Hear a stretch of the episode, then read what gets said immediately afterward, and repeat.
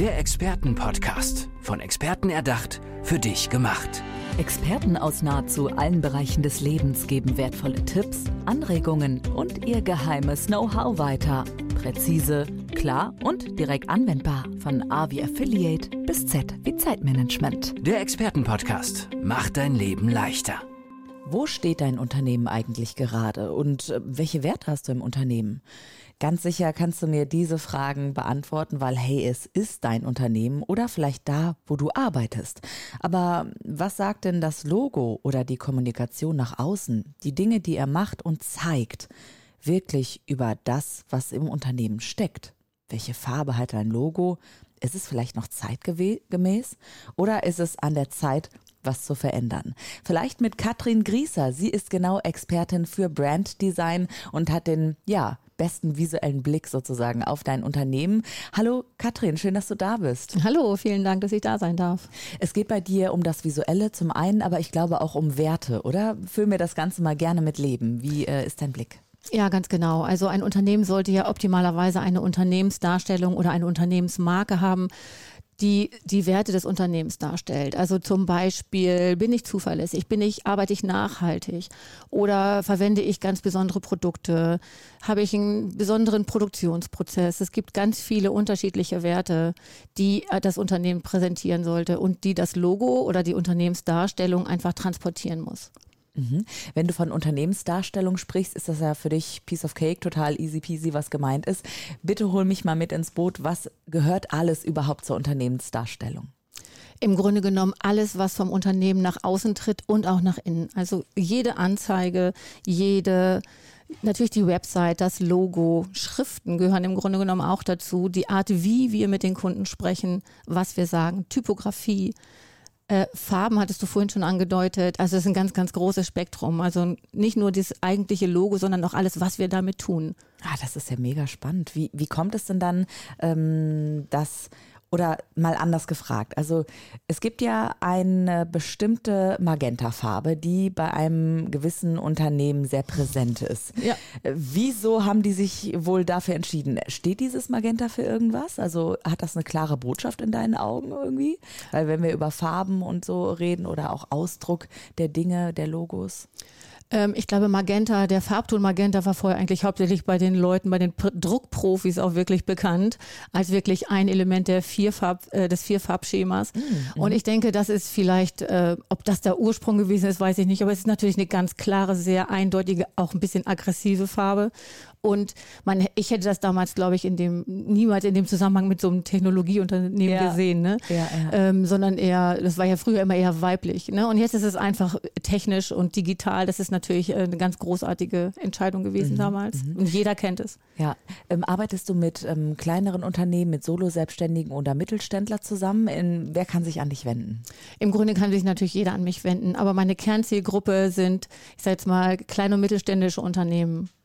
Mhm. Genau. Wie äh, sieht dann die Zusammenarbeit ganz konkret aus? Gehst du dann in die Unternehmen oder äh, ich weiß nicht, scrollst du durch äh, Logos der Unternehmen, durchstöberst die Webseiten? Was passiert? Ähm, ich arbeite folgendermaßen, also die, der Besuch eines Unternehmens ist natürlich immer toll, weil man auch so ein bisschen das Feeling äh, der Firma wahrnehmen kann, aber es ist nicht zwingend notwendig. Also wenn wir jetzt digital arbeiten, also über, über äh, Ach Gott, jetzt komme ich gerade nicht drauf. Zoom. Über Video, genau, über Zoom. Oh Gott. Wir wollen ja keine Markennamen äh, droppen, aber also hey, wenn wir Zoom jetzt, das, äh, wenn wir jetzt äh, über Zoom arbeiten, dann mache ich immer ganz gerne im Erstgespräch besprechen wir so, eine, so ein gewisses Prozedere.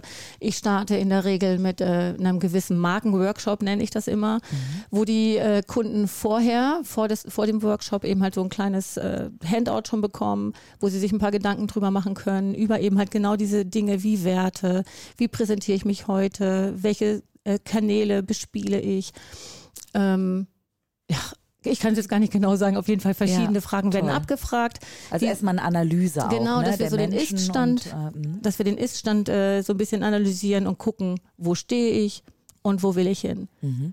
Und welche Veränderungen ergeben sich dann? Ich kann mir vorstellen, dass das ähm, ja das ganze Gesicht sozusagen eines Unternehmens dann auch verändern kann, oder? Wenn du da warst?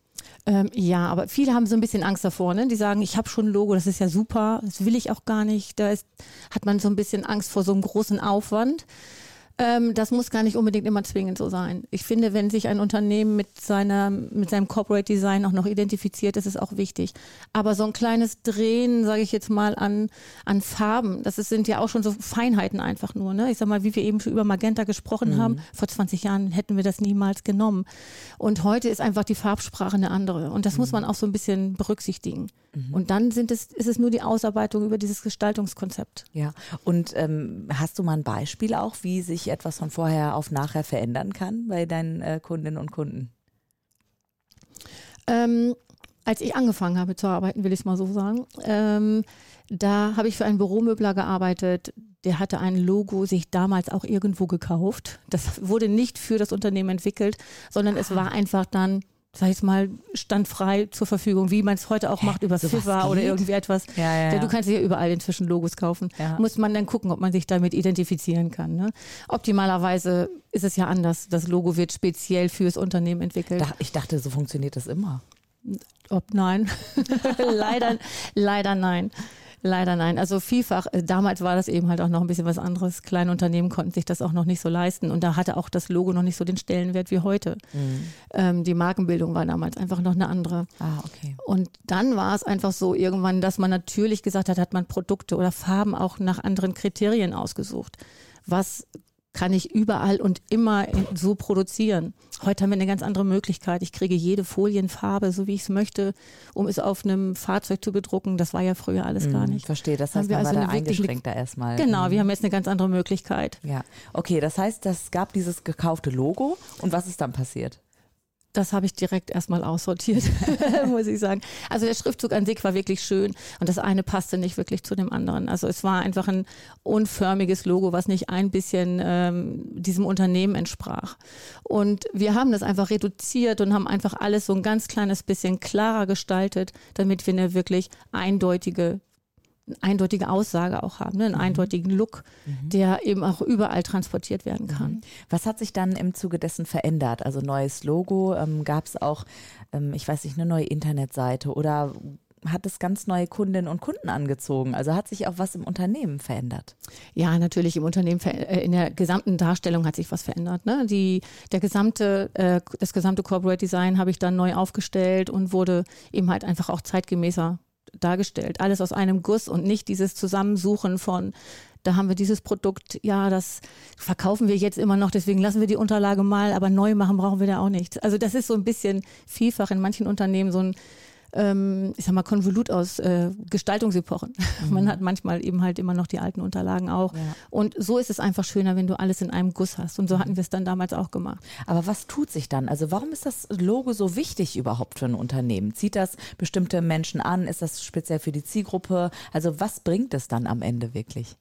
Identifikation. Mhm ich sag mal, wir wissen alle, wir haben alle unsere Marken, denen wir trauen und vertrauen und das wollen wir natürlich mit jedem Logo irgendwie auch transportieren. Ne? Unternehmensidentifikation, dass man sagt, also ich erstmal optisch vielleicht Vielleicht findest du es gut. Das ist noch gar nicht mal unbedingt entscheidend, ob du es als Kunde wirklich schön findest, sondern im Grunde das, was diese Marke oder das Produkt auch transportiert. Das ist ja wie wie der Stempel. Ja, das ist der erste Eindruck, den du hast. Und ähm, dann musst du eben halt das so transportieren, dass der Kunde mehr möchte, dass er mhm. Interesse mhm. hat, mehr über dich zu erfahren. Es ist auch eine Markenbindungssache genau, am Ende, ne? Ganz genau. Ganz mhm. genau. Ähm, wie kann ich jetzt, wenn ich äh, für mein Unternehmen das Wert habe, ähm, dass ich produktiv bin, dass ich schnell bin, dass ich ähm, eine Monetarisierung schaffe, wie kann ich das in Form und Bild eigentlich ausdrücken? Also woher weißt du, wie das gelingt? Hast du das irgendwie studiert oder hast du schon immer dieses Talent einfach gehabt oder wie kam es? Mm, ich bin immer schon kreativer Kopf gewesen. Ne? Als äh, junges Mädchen habe ich immer doch schon unheimlich viel gezeichnet und gemalt. Es war für mich klar, dass ich was Kreatives machen möchte. Ähm, es ist dann Kommunikationsdesign geworden und Kommunikationsdesign ist auch dieses Stückchen umfassender als Grafik. Es ist eben halt nicht nur die Grafik, sondern es hat auch immer den Marketing-Hintergrund, ähm, das strategische Denken, ähm, das, was, all, was auch dann eben halt dann die Gestaltung auch formt man darf sich das nicht so vorstellen, dass wenn ich jetzt sage, ich bin produktiv, dann ist in dem Logo auch ein Bild, was Produktivität zeigt. Das ist, äh, so, so funktioniert das nicht. Mhm, ich, mhm. man kann es auch ganz schlecht erklären. Das ist einfach so ein kreativer Prozess, der so im Zusammenspiel, im Gespräch mit dem Unternehmen sich einfach so auch entwickelt. Ja, klar. Das ist klar, dass du auch nicht hier in dem Podcast auf die Schnelle sozusagen deine Expertise ähm, erklären kannst. Ich meine, nicht umsonst ist ja Kommunikationsdesign äh, ein Studienfach an sich, muss man ja auch genau. mal ganz klar sagen, ne, dass das so läuft. Mhm. Ähm, wann hast du für dich gemerkt, dass Kommunikationsdesign voll dein Ding ist und dass du genau in diese Richtung Branddesign auch gehen möchtest? Hm, eigentlich schon ziemlich früh, aber mir war die Richtung dann noch gar nicht so ganz klar, muss ich sagen. Äh, nach dem Studium habe ich ähm, eine Zeit in Rotterdam gearbeitet, in so einer kreativen, wirklich ganz kreativen Agentur. Das wurde mir erst später bewusst, wie das wirklich war. Und ähm, die Zeit hat mich unheimlich geprägt. Das war ähm, einfach was ganz Besonderes. Die Leute haben ganz anders gedacht, ganz anders gearbeitet. Und ähm, ich bin der Meinung, auch heute sind die Niederländer ja wirklich immer noch sehr kreativ, der Zeit voraus in vielen Dingen. Und ähm, das hat einfach mit mir was gemacht. Ich kann es nicht sagen. Also da habe ich einfach gelernt, bestimmte Dinge anders anzugucken. Mhm. Das heißt, du bist dann aus den Niederlanden wieder zurück nach Deutschland mhm. gekommen oder was ist da genau passiert? Genau, ich habe da nur eine Zeit gearbeitet. In äh, Deutschland war der Markt ziemlich voll nach meinem Studium und ähm, als ich zurückkam, habe ich dann auch weiter in Hamburg gearbeitet.